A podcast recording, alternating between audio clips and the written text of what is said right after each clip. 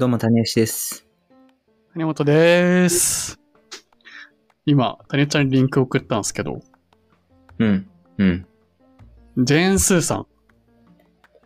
おー、ジェンスさん。多分これテレビのインタビュー？が NHK でおー。あって、なんかそれが文字起こしされてる記事が、あの、NHK で公式で上がってたんで、たまたまパラパラ読んでて、面白かったね、今送ったんですけど。ジェーン・スーさんは僕、すごい、その、ラジオをめちゃめちゃ聞いてた時期が、中学生、高校生、大学生、中高大の時めちゃめちゃ聞いてて、それも、まあ、神奈川に住んでたんで、TBS ラジオ、まあ、自分の親の影響もあるんですけど、AM ラジオ、特に TBS をよく聞いてたので、なんかそのジェーン・スーさんって、ちょうど、まあ、そういう表に出て喋ったり書いたりする仕事が、まあ、10周年っていうのもあって、まあ、普段、この、メディアとか、あ、テレビとか出ないんだけど、今回はちょっと、その10周年っていう区切りもあって出ましたよ、みたいな話が冒頭にされてて、まだ10年なんだ、この方って。10年ですね。へー。10年でうん。50歳。てか、マジでさ、何者って感じ？あやっぱそ、やっぱそう、そうっすよね。いや、なんか、そのさっきの話と繋がるんですけど、僕はその、中、中高大でめっちゃ TBS ラジオ聞いてて、ジェーンスーさんってその TBS ラジオから出てきた人なんですよ。もう本当にそっから出てきた人なんだね。そう。完全にめちゃめちゃ素人だった時代に、あの、えーっと、今もやってる、ライムスター歌丸さんの番組が、まあ、今は、あの、帯になってるんですけど、えーずっと土曜日の夜に、ウィークエンドシャッフルっていう番組があって、そこに、まあ、あの、いろんな面白い人たちをゲストに呼んで喋ってもらう。それはまあいろんなライターさんとか、学者の人とか、アーティストとかいろいろあったんですけど、まあ、あの、仲間内で、ジェーンスーさんも全然表に出る人じゃなかったけど、確か歌丸さんのえー大学時代の、えー友達みたいな。感じで、この人面白いから、あの、ゲストで出て喋ってよみたいなノリで、本当に何者なんだろうっていうところから、ゲスト出演してった頃から、なんかいろいろスタートしてて、そう、だからなんか、あの、すごい古参アピールみたいになっちゃうけど、その出始めの頃から、なんか何者みたいなところから知ってて、で、なんか本当に最初は素人の喋り面白い人っていうところから、この人なんかかなり評判いいぞみたいになって、で、ラジオのレギュラーが決まり、で、なんか本も出てみたいな。うーん。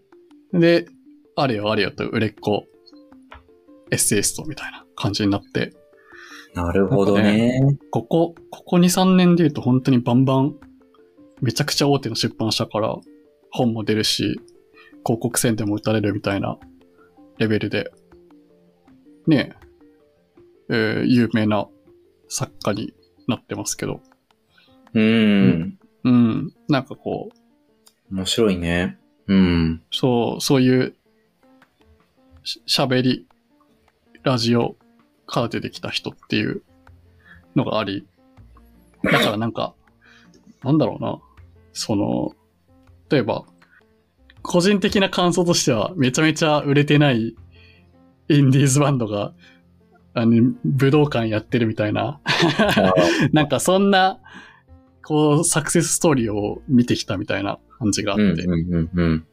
まあ、全然アーティストとかじゃなく、ただ40歳の一 OL だった人が、あの、自分の実力だけで、喋りと書き手の才能で、こんだけ NHK にもしインタビューされるぐらいな人になってるっていうのが、なんか感慨深くもあるんですけど。すごいね。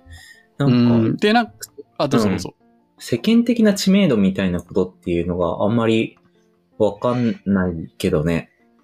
いや、そう、なんか自分うんも、だからラジオの人だと思ってたから、なんか自分は知ってるけど、周りはどうなんだろうなっていうのはありつつ、あの、この記事の中でもやっぱり結構なボリューム割かれてるのが、あの、ポッドキャスト、うん。あの堀井美香さんっていう元 TBS アナウンサーの人とやってるおばざさんっていうポッドキャストから、そのファン層というか、あの支持層が後でなんかこうひ広がったみたいな話をされてて、いやなんかそれもすごいなんとなくこう実感するんですよね。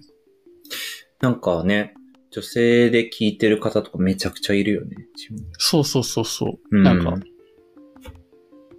我々周りでも、おばざさん聞いてるね、人たちを知。ってたりするから、なんか僕としては、なんかずっと昔から TBS 出てって、レギュラーやってた人なんだけど、だから、もうそれこそ、毎日の帯やるようになって、長かったから、なんか聞くコンテンツとしては無数にあるんだけど、ラジオじゃなくて、ポッドキャストから知ってるっていうのが、うん。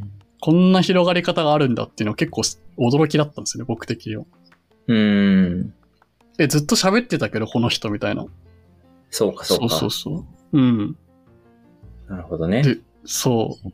で、そのポッドキャストを始めるようになって圧倒的に若い人たちに、2、30代の人たちに街中でも話しかけられるようになったって言ってて、なんかね、それが、ポッドキャストからこういう広がり方を若い人たちに広がるっていうのが、なんか、うん、現実に起きてるんだって思うと、ね、この音声メディアが盛り上がってるみたいなのが本当に信憑性があるというか、うん。ある話なんだなみたいなことをね、思ったりそうしてて。ね。うん。うん。ちゃんと、2、30代が、ポッドキャストを聞いてる人多いんだ、とか、思いますよね。こういうの見ると。で、ね実際そのポッドキャストのコンテンツの作られ方も異常じゃないですか。ここ2年ぐらいの。ああ、そんなに？量、量って話？量と、それに出る、うーターゲット的にも割と若い人たち狙ったようなコンセプトの番組とかも多いし、うん、うん、うん。はいはいはいはい。そうだね。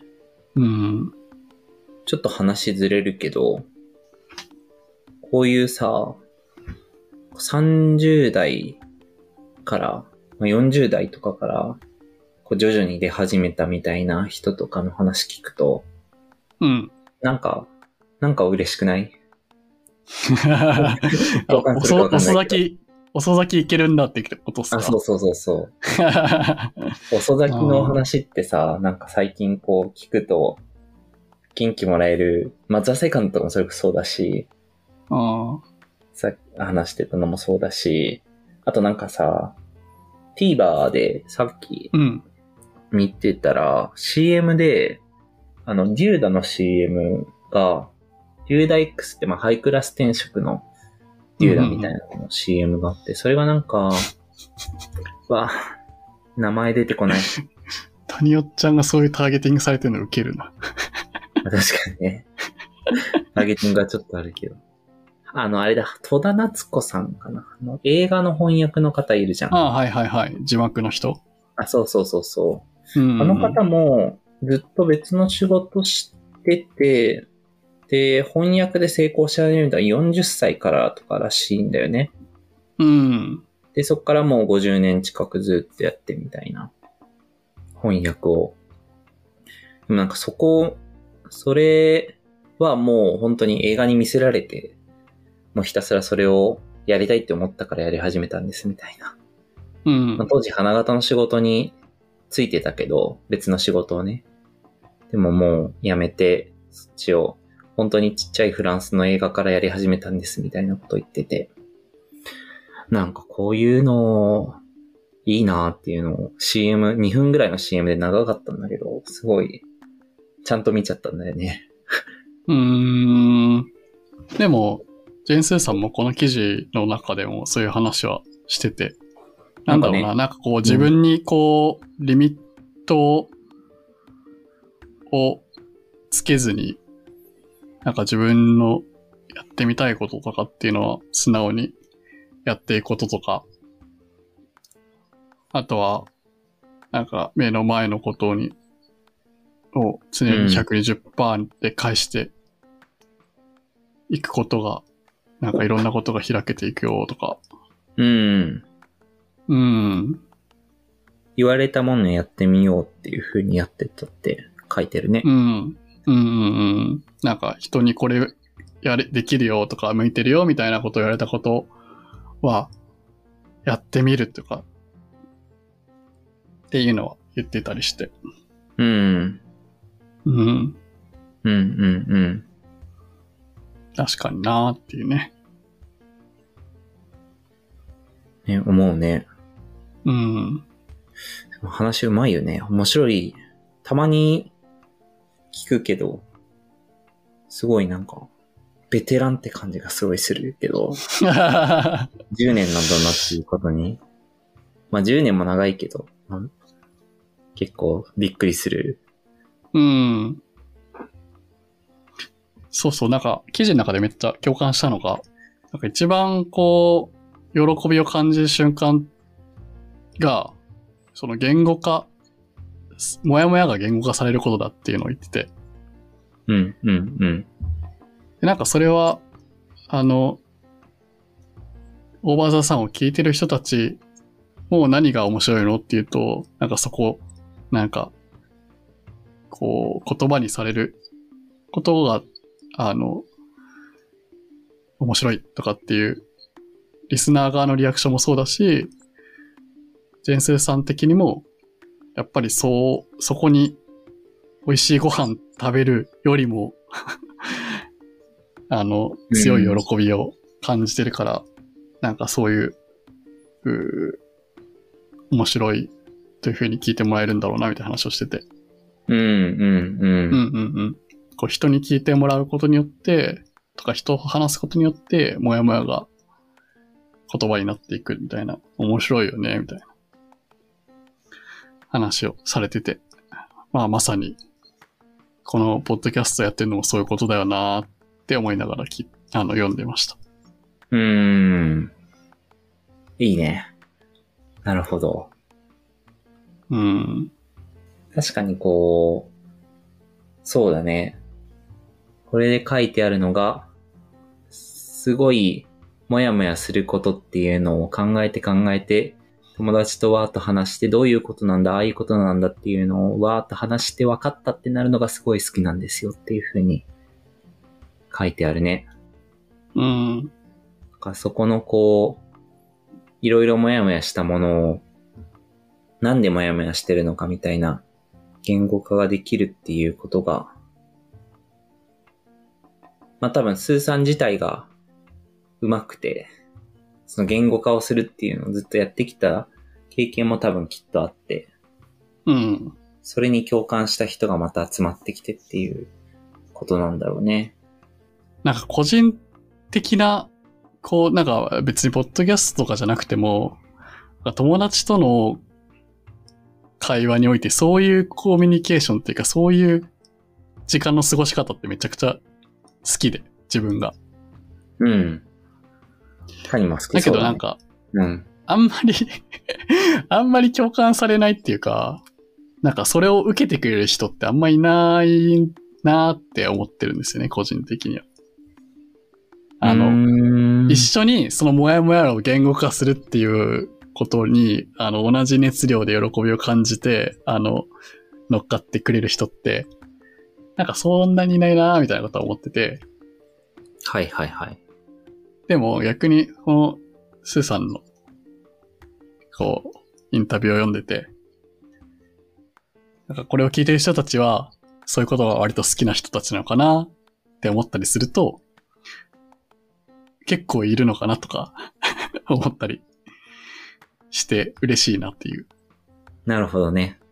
うん。そうだね。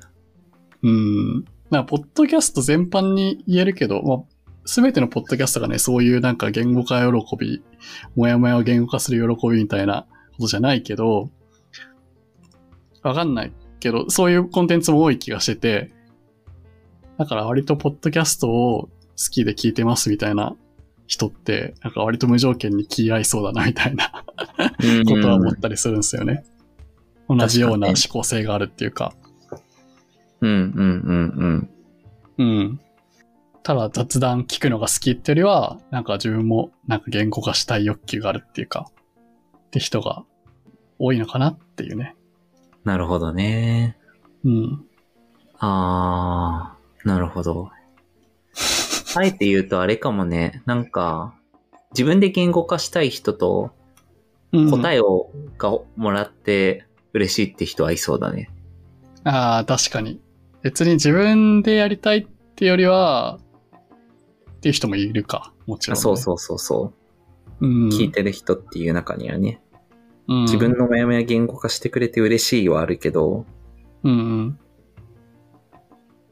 なんかそこに深く入って、自分でダイブして考えることができる人は少ないというか、うん。そんなのはあるかもしんない。まあ、人間、どうなんだろうね。まあ人間でもそういうのを本来求めてる感じもするけどな。やっぱり、うん。なんか、言語化されないモヤモヤって多分気持ち悪い状態で本人は持っていて、それを、なんでそれが起こるのかとか、なんか一種パワーワードにしてくれるってやっぱり、なんかに、人間全般求めてる感じはするけどね。うん。まあ、マツコさんとかもそういうので多分、売れたというか、うん。毒舌って言うけど、結構跳ねき抜きせぬみたいな人が、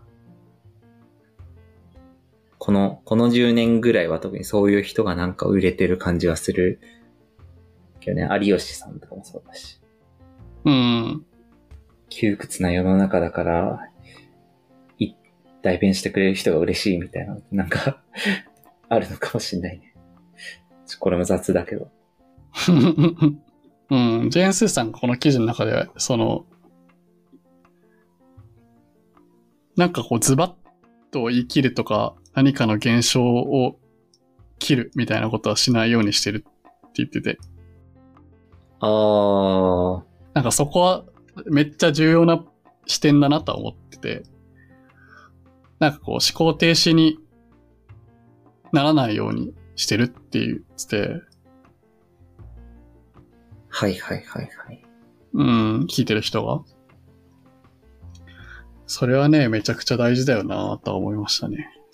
なんか、それをまた、その、そういうエンタメとは違う、そことは一線を引いてるっていうのは、うんうんうん、うん。なんか、割とそう、音声メディアだからこそできることなのかもなとは思って。なんかテレビとかだと、ちゃんとこう、言い切って、編集されて、わかりやすく、オチがついて、みたいなうん。ことが、まあ、あの、エンターテインメントとして消費されやすいけれども、あー、なるほど。うん。なんかそういうとこはね、信頼できるというか、自分も、うーそういう、まあ別にエンタメはエンタメとしてあってもいいけど、なんかそればっかりになると、うーん、よろしくないなとは思うので。面白いね。ひろゆきでしょ、代表格が。ズそう。もうなんか読みながら、ひろゆき的なね。そうだよね。うん。うん。まあまあ、なんかテレビってそういう性格のものだから、まあマツコとか有吉とかもそういううん、ことっていうか、これはこうだよこうなんだよって言って、わはははって、それはそれでいい、いいっちゃいい、いいんですけどね、全然ね。うんうんうん。うんうんうん。そうだね。それはそれで気持ちがいいものではあるけど、ことですね。うん。うん。そう。へえ。でもなんかそういうひ人が喋ってる番組が人気があるってことに希望を感じるというか、うんなんかそういう断言をしない、せずに、思考停止にならずに、えー、何かを、えー、もやもやを言語化するとかっていうことに対してちゃんと指示がさああるっていうこと。確かに。まあ、なんかうん、良きそうだね。良きですなぁと。誰目線っていう 感じだけど。良きですなと。うん。確かに。なんか自分はそういう方が好きだなっていう。うん。うん。いいね。そうだね。答えを求めてしまうけど、うん。それをあえて言わないっていう。えー、ちょっと、オーバーザさん、また聞いてみようかな。オーバーザさんなぁみんな、結構みんな好きだよなぁと思って自分もあんまり聞いてないんですけど、うんジェーン・スーさんのこと自体はめちゃめちゃ好きですけどね。また聞いてみようかなと。そうだねうん。